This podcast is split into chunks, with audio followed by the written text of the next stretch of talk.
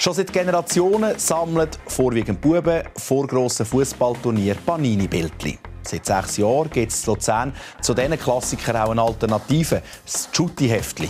Dort drin sind die Fußballer auf den Bildern nicht fotografiert, sondern gemalt. Eine einzigartige Verbindung von Fußball und Kunst, die bis ins nahe Ausland für Aufsehen sorgt.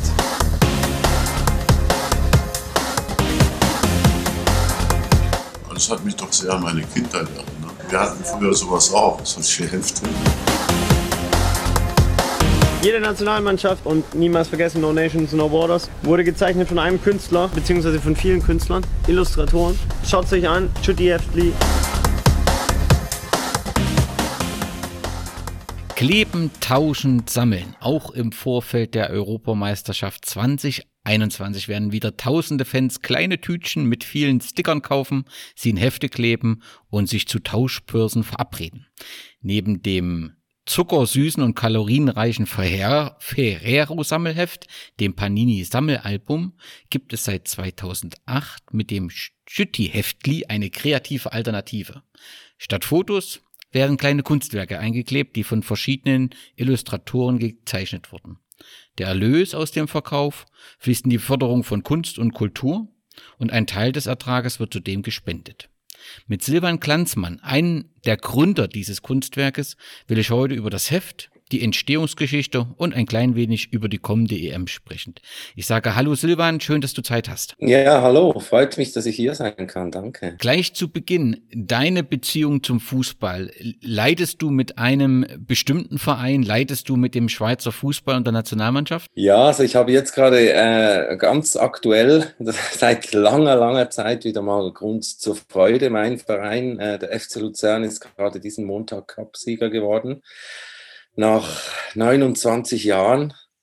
Herzlichen Glückwunsch. Ja, das ist echt krass, wenn ich dann überlege, ich war vor 29 Jahren schon im Stadion beim letzten Cupsieg für einen Meistertitel. Äh, das ist noch länger her. Also ich bin sehr leidensfähig, aber jetzt ist umso größer natürlich die Freude gewesen, wieder mal äh, ja so ein Pokal aus der Nähe zu sehen, auch ein tolles Spiel zu sehen. Natürlich ja, aktuell ein bisschen mit diesem äh, Wermutstropfen, dass man da nicht im Stadion dabei sein kann. Aber wir haben bei uns im Garten ein paar Leute gehabt und es war auch sehr, sehr schön. Und ihr habt das gefeiert. Hast du die Hoffnung, dass bei der Europameisterschaft in diesem Garten wieder gefeiert werden kann? Die Schweiz trifft ja in der Gruppe A auf Italien, Türkei und Wales.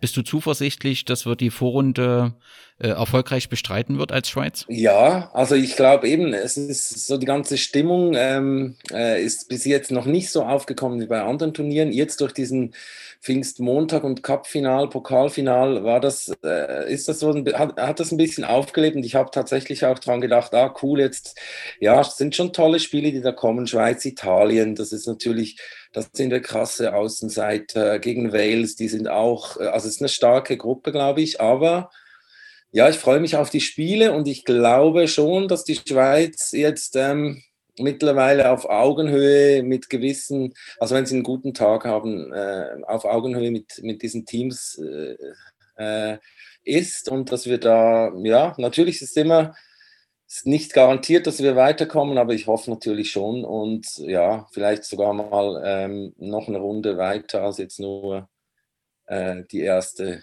Finalrunde, genau. Vor sieben Jahren hat äh, Wladimir Petkovic die Nachfolge von Ottmar Hitzfeld angetreten. War das aus deiner Sicht eine gute Entscheidung damals? Ja, also ich finde ganz ehrlich gesagt, ähm, dass Petkovic jetzt äh, eine Mannschaft geformt hat und auch einen Fußball spielen lässt, der selbstbewusster ist als vorher. Ähm, ich weiß noch, wir haben gegen, unter Ottmar Hitzfeld sensationell gegen Spanien gewonnen an der WM im ersten Spiel. Aber das war eine totale Abwehrschlacht und ähm, das äh, wurde aber dann sehr hoch gelobt, wie toll das war. Ich finde, heute ist so ein Sieg möglich, ohne dass es eben eine 90-minütige Abwehrschlacht ist. Und es gab auch ein paar Spiele in der Vergangenheit, wo die Schweizer ähm, nicht nur mitgespielt haben, sondern zum Teil das Spiel gemacht haben gegen große Teams. Und das finde ich natürlich schon eigentlich eine sehr tolle Entwicklung. Ja. Mit der Gestaltung des Hefts hast du ja sicherlich auch den Blick auf alle teilnehmenden Manchen. Gibt's, Mannschaften. Gibt es von dir einen Tipp, wer Europameister wird? Ja, jetzt bin ich mal ganz kühn und sage ja. Also wie gesagt, die Schweiz, äh, wenn alles klappt, ja, warum nicht? Als Außenseiter. Das wäre auf jeden Fall äh, eine Überraschung. Sie, ja. sie, wird auf jeden Fall eine, eine gute Rolle spielen, so sagen das alle Experten voraus und schauen wir mal, ob sie recht haben. Hast du früher selbst äh, vor solchen großen Turnieren Bildchen gesammelt? Ja, ja, also ich habe ich hab nie jetzt, ähm, mein Taschengeld hat nicht so weit gereicht, dass ich da ein Album jemals vollgekriegt habe. Ähm, aber ich habe natürlich mitgesammelt und vor allem auch getauscht dann. Und ich meine, ja, das war so vor allem, ja, mal ein Päckchen wieder aufreißen, gucken, was da drin ist, welche Glitzerwappen man hat und so weiter. Und dann eben tauschen auf dem Schulhof. Das, ja, das ist schon eine schöne Erinnerung. Das hat dazugehört zu jedem Turnier. Genau. Und das hast du offensichtlich positive Erinnerungen. Und dann kommt noch hinzu, dass du selbst Grafiker bist, wenn ich das richtig gelesen habe. Und so war natürlich ein Einstieg offensichtlich da. Oder so kam dann auch die Idee, etwas Eigenes zu machen. Genau, also das war so die, der Link eigentlich. Ich habe ähm, ja die Ausbildung gemacht zum Illustrator, Grafikdesigner, also Kommunikationsdesigner, um genau zu sein. Und ähm, ja, da ist dann natürlich so diese Leidenschaft äh, für, für Fußball und diese schöne Erinnerung mit diesem, auch dieser ja, Affinität zu schönen äh, gestalteten Sachen, die hat sich dann so ein bisschen verbunden und das hat Panini dann äh, für mich jetzt, für uns nicht mehr ganz so erfüllt. Also dass das alles, ich fand äh, so die Bilder, ja, da wär, könnte man auch mehr machen draus, gestalterisch. Das war so ein bisschen mit ein, sage ich jetzt mal, Auslöser, dass wir dann auf diese Idee gekommen sind mit den mit unseren Chutti-Heftli-Bildern, genau. Die Zielgruppe von Panini dürften in erster Linie Kinder sein. Die Zielgruppe eures Heftes eher Erwachsene? Ja, also wir haben die Zielgruppe jetzt nicht ähm, im Voraus bestimmt. Wir haben eigentlich mehr vom Produkt sind wir ausgegangen, sage ich jetzt mal damals, oder von der Idee. Und damals war die Zielgruppe dann tatsächlich eher Erwachsene und auch eher unsere, unser engen Freundeskreis, sage ich jetzt mal, oder Bekanntenkreis und ein bisschen die, die Szene, die Grafikerinnen-Szene und so.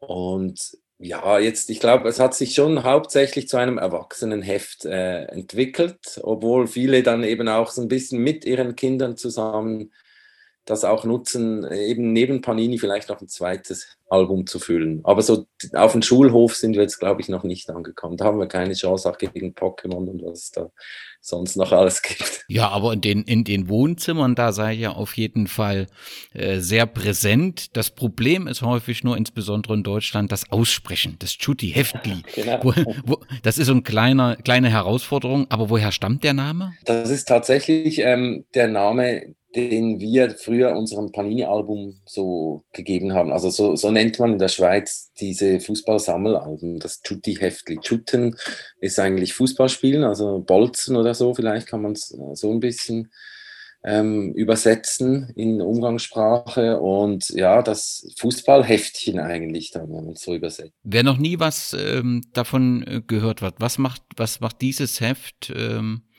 so einmalig? Was ist das Besondere am Chuti Heftli? Ähm, ja, das Chuti Heftli ist eben, denke ich jetzt mal, wenn wir von der Zielgruppe sprechen, das Besondere ist, dass es nicht nur Fußballfreunde und Freundinnen anspricht, sondern eben auch Leute, die gerne schöne Bilder haben, die Illustration toll finden, äh, ja, Zeichnung, Malerei, solche Dinge, also die Kunst halt im Großen und Ganzen, weil die ganzen Spieler sind eben nicht ähm, nur abfotografiert, in Anführungszeichen. Fotografie ist auch was Tolles, aber ähm, sie sind äh, zeichnerisch umgesetzt, gemalt, collagiert. Wir setzen da bewusst gar keine äh, Leitplanken, sage ich jetzt mal, sondern die Kreativität ist äh, im Zentrum und wenn jemand eine tolle Idee hat, wie man jetzt so Spieler noch darstellen kann, sind wir da natürlich sehr offen dafür. Und das sieht man auch in unseren ähm, Sammelalben, genau. Also es ist dann wie so eine kleine Kunstgalerie. Der Name ist mir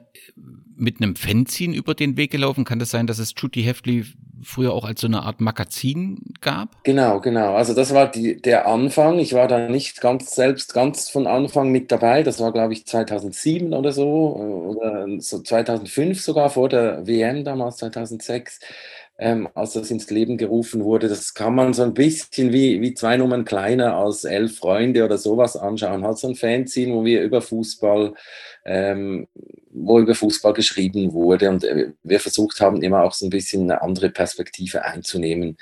Ähm, ne, als, als was man sonst so über Fußballberichterstattung halt so ähm, mitkriegt, sage ich jetzt mal. Und da, da war immer ein starker Teil auch schon Illustration und ähm, wir haben versucht, auch gestalterisch ein schönes Heft zu machen. Also das hat da eigentlich schon angefangen. Die Premiere war 2008 zur damaligen EM. Genau, mit dem Sammelalbum, weil wir eben eigentlich eine Ausgabe machen wollten von unserem ähm, Fanzine, von diesem Chutti-Heftli Fan-Magazin, äh, Fußballmagazin. Und wir haben dann aber gemerkt, da ist jetzt schon so viel geschrieben worden für die, über die EM und es wird noch viel geschrieben und der Kiosk ist voll von, von extra Sonderheften und so weiter. Und dann haben wir gedacht, ja komm, jetzt machen wir da was anderes, eben auch, weil das ganze Kulturprogramm äh, rund um die EM in der Schweiz wurde zusammengestrichen, da wurden Gelder gestrichen, es wurde nur über Bierverkäufe, ähm, äh, wer welches Bier wo verkaufen darf, diskutiert. Und da haben wir gedacht, naja, also wir finden, es sollte auch ein bisschen der Spaß, die Freude im Vordergrund doch stehen, irgendwie im Ganzen und haben dann versucht, äh, damit so ein kleines Zeichen zu setzen, genau. Wer so viel gesagt, also dass das Ziel war, so eine Art auch Protest gegen die Kommerzialisierung damals äh, zu setzen? Und hattet ihr damals schon dran gedacht, dass das so ein langfristiges und ja auch erfolgreiches Pro Projekt werden könnte? Ja, also Protest, das war schon so ein, also wir waren ein bisschen genervt, echt. Wir haben uns äh, schon gefreut auf diese EM, wenn ich zurückdenke und so. Und dann ging es aber dann tatsächlich nur darum, wo, wo, welche, welche T-Shirts darf man im Stadion tragen, mit welchen Marken drauf und welche nicht und, und solche Dinge. Und eben, ja, also es war schon ein bisschen eine Protestaktion, aber halt so, ja, wir lieben ja Fußball, wir wollen nicht gegen Fußball als solches protestieren, sondern wir haben uns dann entschieden, ah, komm, wir versuchen einfach die, die guten Seiten zu betonen oder etwas Tolles. Und das war eben dann diese Leidenschaft, die wir als Kinder auch alle gespürt hatten beim, Fußballsticker sammeln. Und da kommt dann natürlich der zweite, sage ich jetzt, die zweite Protestnote ein bisschen eben, dass wir gedacht haben, ja, Panini, das wird auch immer liebloser und die machen dann möglichst viele Sticker hauptsächlich. Äh, dass das, ja, die halt eben auch da die Kommerzialisierung im Vordergrund steht. Und ähm, da, das war dann so der zweite Aspekt. Aber habt ihr damals es für möglich gehalten, wenn ich es richtig gelesen habe, seid ihr in diesem oder vor diesem Turnier, ist es die siebte Ausgabe bereits, also dass das mal so eine, so eine feste Größe in der Fußballwelt wird? War das damals vorstellbar? Nein, nein, auf keinen Fall. Ich weiß auch nicht, wenn wir den ganzen Aufwand, das ist ja oft bei so Sachen, wenn man den ganzen Aufwand, die, also natürlich viel tolle Sachen auch, aber wir haben uns da am Anfang schon auch ziemlich Arbeit aufgehalst damit.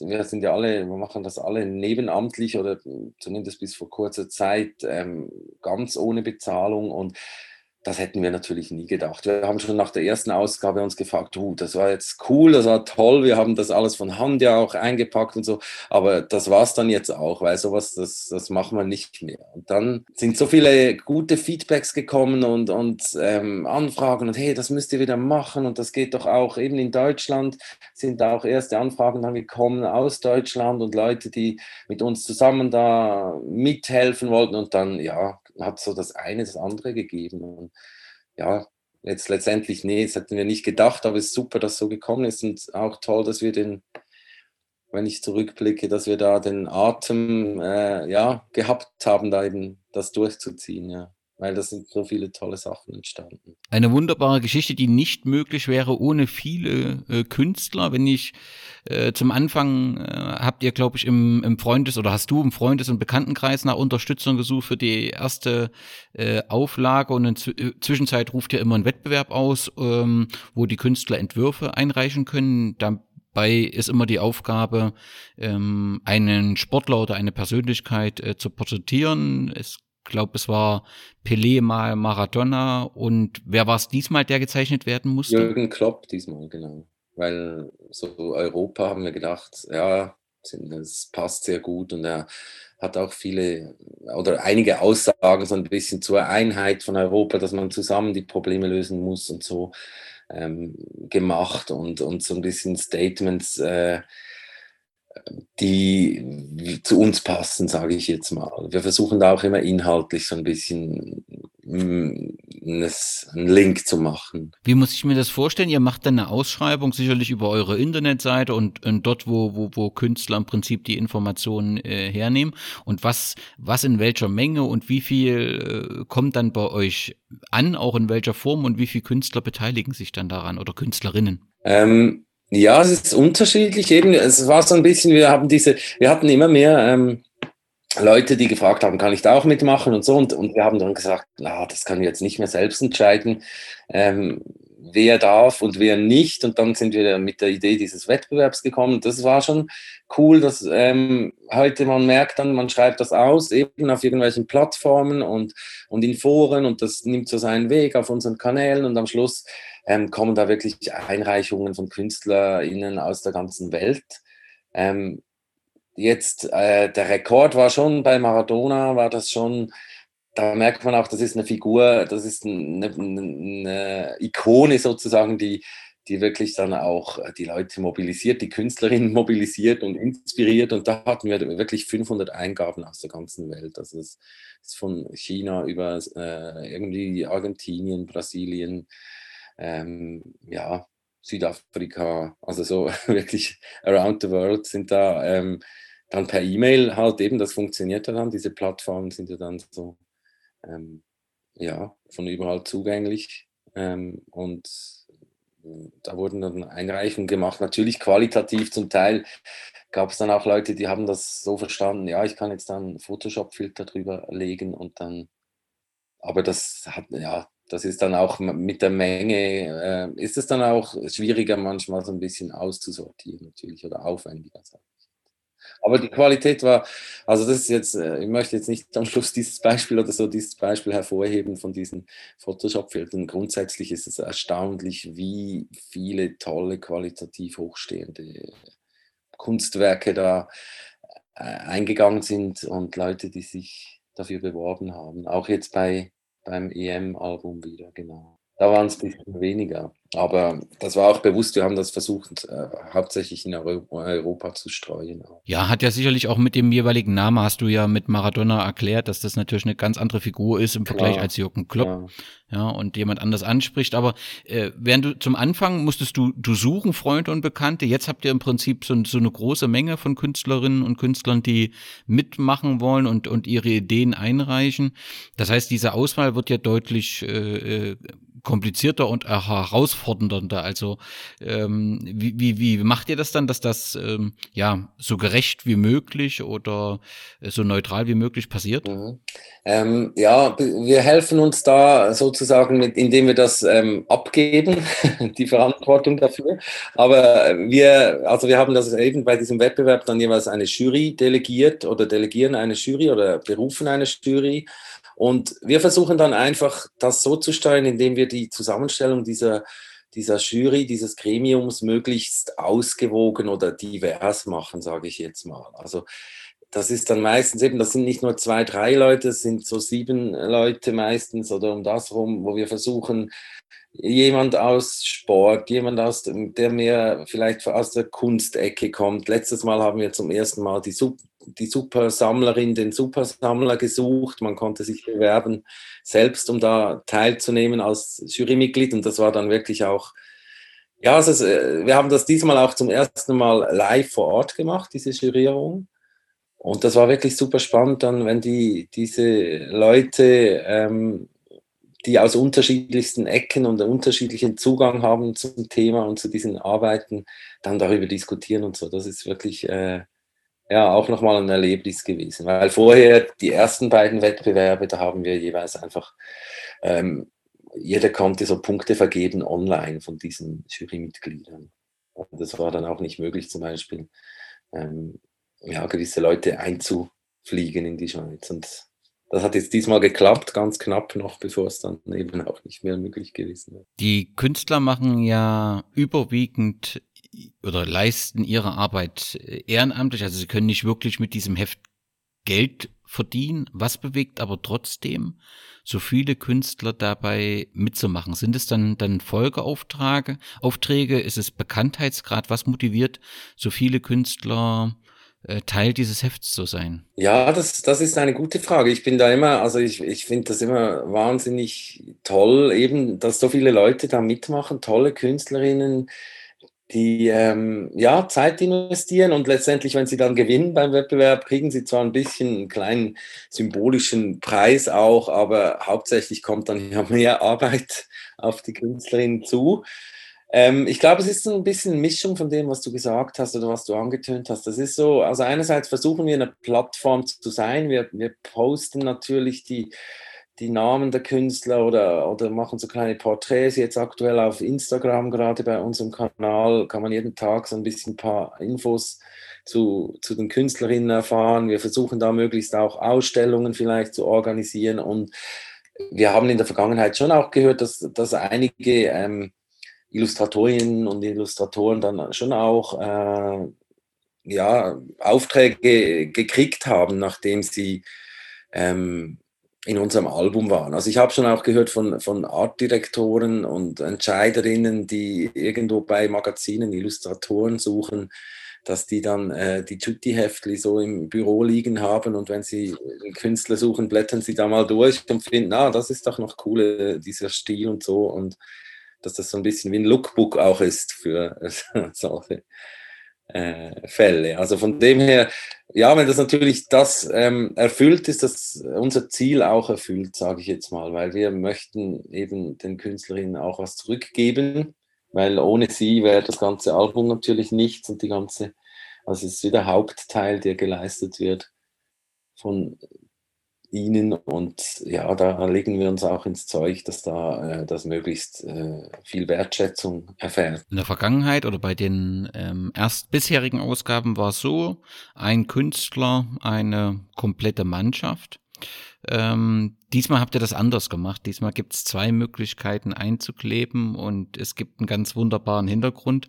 Kannst du das kurz erläutern? Ja, genau. Also wir, das ist so ein bisschen das auch, was uns äh, immer wieder dazu bringt, weiterzumachen. Diese Freiheit, dass wir da immer sagen, wir wollen was Neues ausprobieren auch, wir wollen auch experimentieren. Und wie ich schon gesagt habe, auch inhaltlich und so. Und unser Gefühl war wie so, ja, im Moment Europa, was ist Europa, Europameisterschaft, eigentlich äh, flammt da überall, äh, hat man das Gefühl wieder zum Teil so ein eher negativer, destruktiver Nationalismus auf und eigentlich sind wir doch alle zumindest auf dem gleichen Kontinent, aber wir haben auch Probleme sogar äh, ganz große, die man als äh, Planetengemeinschaft sozusagen oder Erdgemeinschaft lösen müsste, denke ich, oder denken wir auch. Und das war so der Auslöser, dass wir gedacht haben, ja, was, wie machen wir das jetzt? Weil zum Fußballspielen, da brauchst du natürlich die Nation und das ist auch völlig okay. Und man soll ja auch so äh, Identität durch Nationalität, äh, sage ich jetzt durch die Nation, das darf ja auch sein. Auf eine spielerische Art finden wir das überhaupt nicht verwerflich. Und so dieser Mix wollten wir so ein bisschen darstellen, weil letztendlich ähm, ja, wenn man die Nationalteams anschaut, das ist ja auch äh, sehr divers von Charakteren, von, von Persönlichkeiten, von, ähm, sage ich jetzt mal, der Herkunft der einzelnen Spieler, jetzt auch gerade bei der Schweizer Nationalmannschaft und so. Ähm, ja, und das wollten wir so ein bisschen darstellen. Wir haben uns dann zusammen oder thematisieren, äh, so dieses Zusammengehörigkeitsgefühl, obwohl es gegeneinander geht.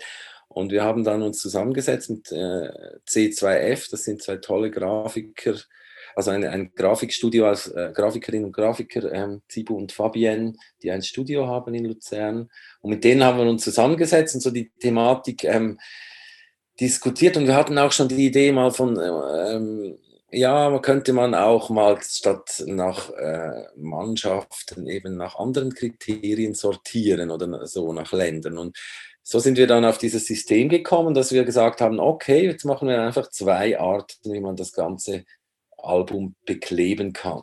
Indem man eben zwei Nummern hat auf jedem Sticker, kann man sich entscheiden, zuerst klebe ich das, äh, Album nach Nation oder klebe ich das nach Künstlerin? Und damit das dann wirklich unterschiedlich wird, haben wir eben jedem Künstler, jeder Künstlerin ganz ähm, verschiedene äh, Spielerin, äh, Spieler gegeben. Also so ähm, halt zwei Schweizer, ein Deutscher, drei Österreicher, zwei Italiener und so weiter. Einfach elf verschiedene Spieler, per Zufall, per Los ausgelost sozusagen. Und ähm, ja, dann kann man entweder nach Nation kleben, dann hat man einen ganz wilden Mix im Album von verschiedenen Stilen. Oder man klebt dann eben halt nach Künstler und hat dann einen wilden Mix von Nationen auf einer Doppelseite.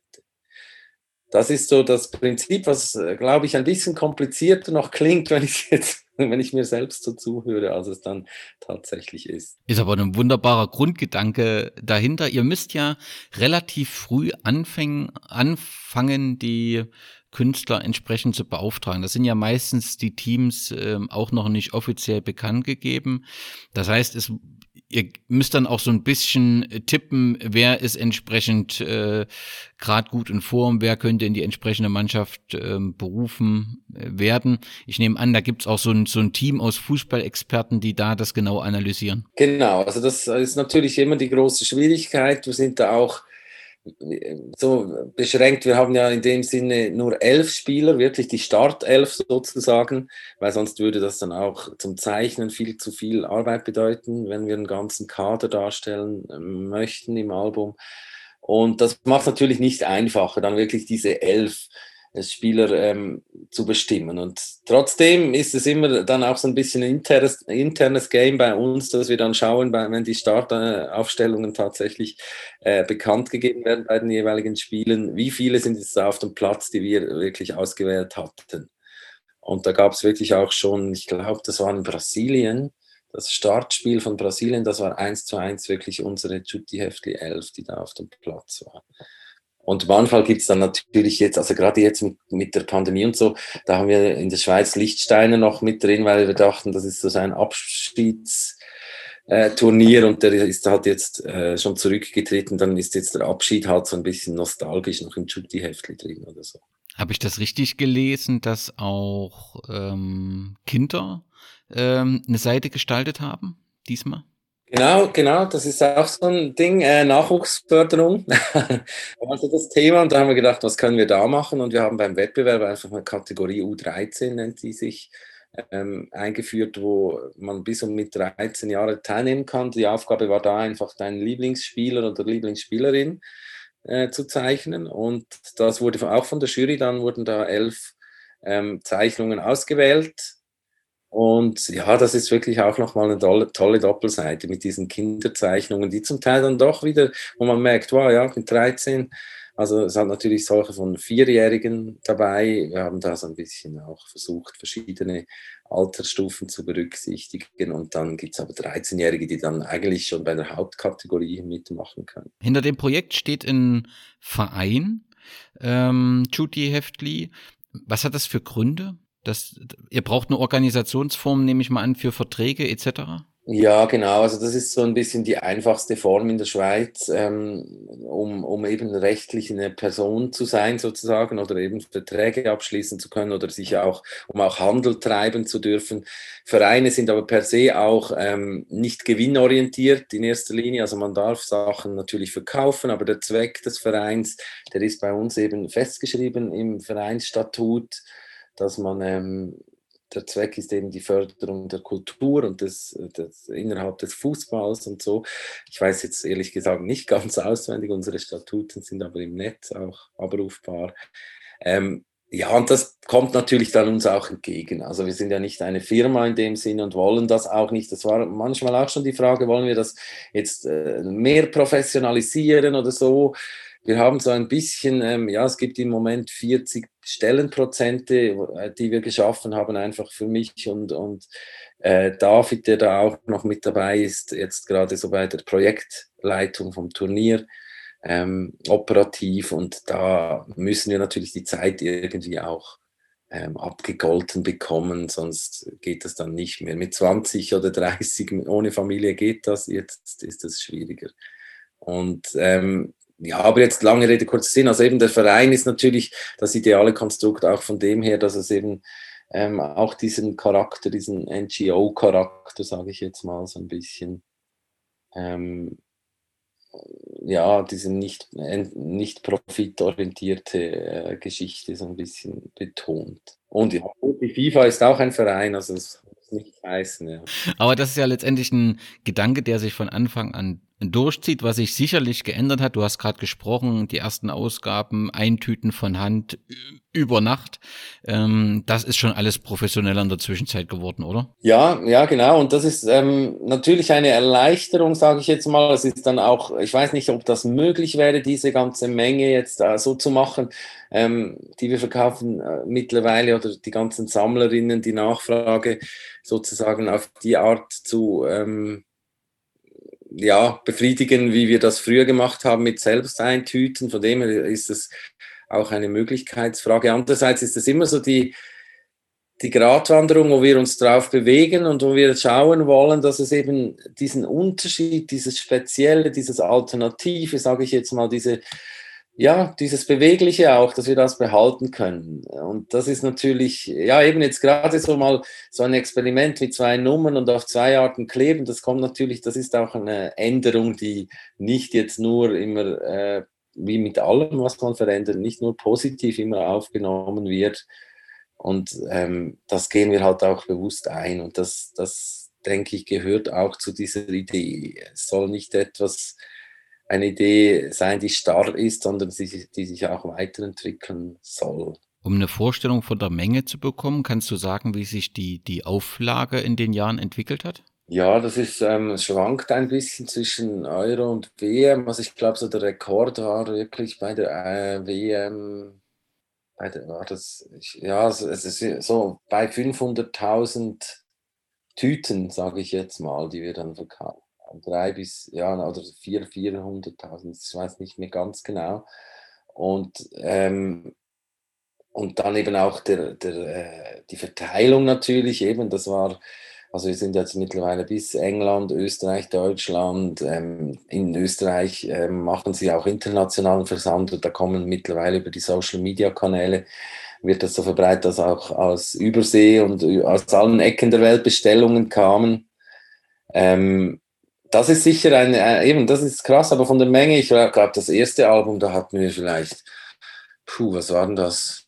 Das waren ein paar tausend Tüten, denke ich. Da haben das eben alles von Hand eingepackt. 20, 30.000, irgend sowas. Eindrucksvoll und äh, diese Entwicklung, das muss man schon sagen. Wer jetzt äh, sagt, ich muss mir das unbedingt einmal angucken, ich muss das bestellen, also angucken ist relativ einfach. Unter chutiheft.li ähm, sind alle Informationen rund um das Heft.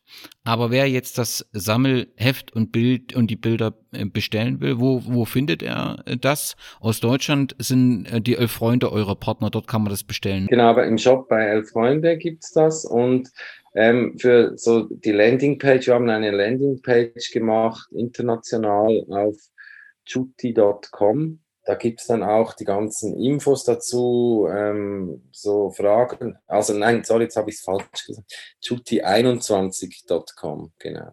Und da gibt es dann auch ähm, die ganzen Shops aus den jeweiligen Ländern, wo man es bestellen kann. Also man kann bei Elf Freunde für Deutschland, in Österreich haben wir eine Partnerschaft, die eben auch international versenden. Aber die ganzen Infos gibt es auf chuti21.com. Okay, wie viel kostet so ein Heft und die Sticker? Ähm, das Heft ist 4 Euro, glaube ich. Äh, ja, 4 Franken, 4 Euro. Da machen wir keinen Unterschied, so viel ich weiß. Also es kann klein, so kleine Unterschiede geben. Und die Tüte, da sind 10 Sticker drin. Ähm, Im Gegensatz zu den, was man sich so gewöhnt ist von vergleichbaren Produkten, ähm, sind 10 Sticker für ein Euro. 50. Alle Informationen unter chitty21.com oder bei Elf Freunde äh, im Job. Ihr habt auch, seid in den sozialen Medien sehr aktiv, ihr habt äh, eine sehr aktive Instagram-Plattform und auch auf Facebook findet man euch. Wenn man jetzt in die Perspektive schaut, also ihr macht das mit sehr viel Engagement, Zeit und Herz und ohne finanziellen Gewinn. Dann fragt man sich schon nach der langfristigen Perspektive. Aber ihr zeigt ja nun schon im Prinzip seit 2008, dass es funktioniert. Wo soll es denn hingehen? Wo wird denn das, äh, äh die Entwicklung, wenn wir jetzt 2030 wieder telefonieren, wo steht dann äh, das Schütti-Heftli, beziehungsweise in welche Richtung wünschst du dir, dass sich der Verein, dass sich dieses Projekt weiterentwickelt? Ähm, ich denke mal zuallererst äh, hoffe ich, dass du dann nicht mehr mit mir sprechen wirst. Und nicht, weil äh, ich dann nicht mehr da bin, das hoffe ich schon, dass es mich noch gibt. Und auch, dass ich beim Chutti-Heftli vielleicht noch irgendeine Rolle spiele, aber da sind wir natürlich, das ist für mich auch ein Thema, also irgendwie so ein bisschen eine Generationenablösung oder dass da eben auch innerhalb vom Verein, ähm, ja, sage ich jetzt mal, Nachwuchs kommt, da sind wir auch dran, das passiert, das ist ähm, ja so ein bisschen ähm, ein, ein, fließender Prozess und da hoffe ich, dass wir, dass es dann Tutti Heftli, die Grundidee, die, diese, diese ähm, Haltung dahinter, unser, unser ähm, Manifest, sage ich jetzt mal fast schon, das steht eben so für Kultur und Spaß und Kunst und äh, so ein bisschen Gegenpol, Protest gegen das nur noch kommerzielle. Ähm, dass das noch bestehen bleibt, äh, dass es immer noch da ist und dass aber das Produkt äh, halt der Zeit entsprechend dann ähm, das aufnimmt und auf eine witzige, coole und positive Weise zeigt. Und ich denke natürlich, ja, dass, dass das äh, irgendwas mit Sammelbildchen zu tun hat, das wird sehr wahrscheinlich bleiben. Ihr habt jetzt auch parallel eine Ausstellung in dem alten Kiosk in Luzern und es gibt immer mal so Projekte, also im Netz gibt es ein Video, wo ein ähm, Künstler ähm, Ernst Happel auf den Rasen malt, wird es immer mal solche begleitenden Projekte geben? Ja, das hoffe ich sehr, dass das ähm, das ist uns auch ein, also das ist auch, glaube ich, das, was uns antreibt oder was uns Spaß macht. Das ist auch ein bisschen eine, ein Tummelfeld, um Sachen auszuprobieren. Also wir hatten eben diese, das war letztes Mal bei der Schweizer, die Schweizer Nationalmannschaft wurde so dargestellt als Linien auf dem Fußballplatz, äh, einfach so gezeichnet als riesige Porträts. Und der Künstler meinte dann, ja, das könnte man ja auch in echt machen. Und wir haben das dann äh, sofort, äh, ging uns nicht mehr aus dem Kopf. Und wir haben da ein Projekt aufgegleist, dass er wirklich das Porträt dann von Ernst Happel, also zuerst auch vom, vom Seferovic äh, von der Schweizer Nationalmannschaft in seinem Heimatstadion sozusagen auf den Platz gemalt hat mit diesem Linienmal, ähm, mit dieser Linienmalmaschine, wie nennt man die? Kreidemaschine, wie auch immer, ich weiß.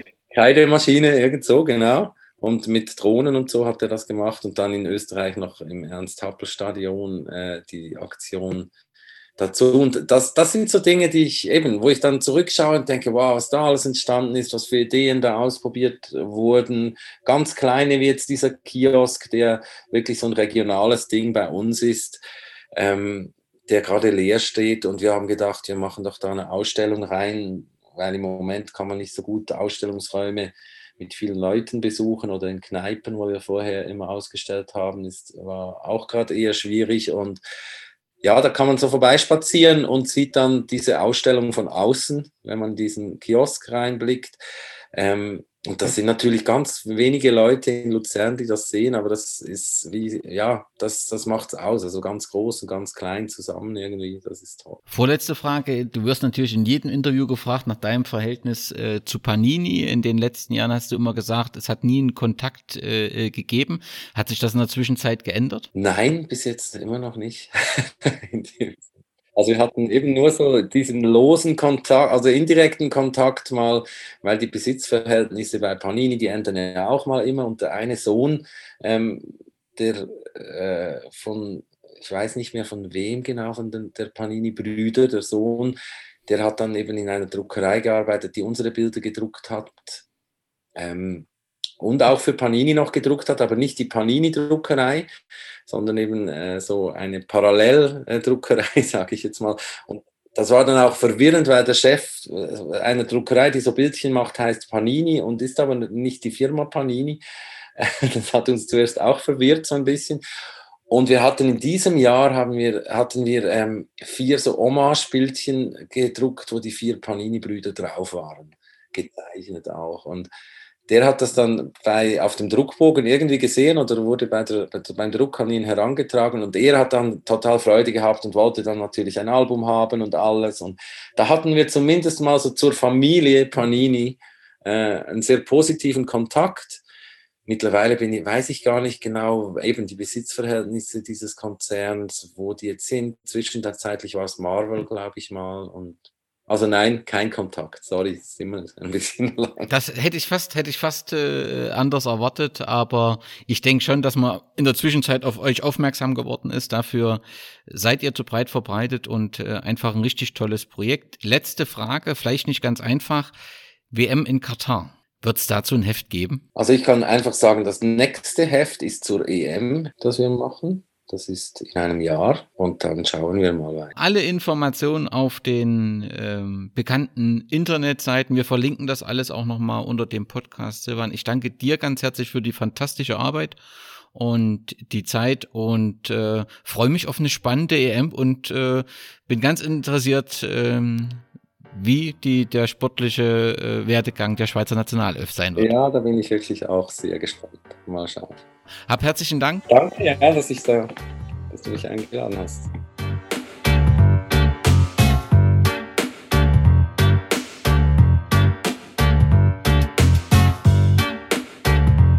Wir sind nicht mehr eine kleine Schweizer Mannschaft. Auch das, wo wir stehen im Moment, wo was hat äh, Mannschaft und die Spieler gezeigt bis jetzt, äh, ist äh, wertvoll und muss man mit hohem Kopf sofort in diese EM-Kampagne starten und sollten wir so überzeugt sein, da können wir gegen jeden Gegner dominieren und jeden Gegner können wir schlagen. Für das braucht man diese unbedingte Siegeswille braucht man immer mit dem Füße auf dem Boden zu stehen, jede Gegner seriös nehmen, aber jede Gegner nicht überschätzen.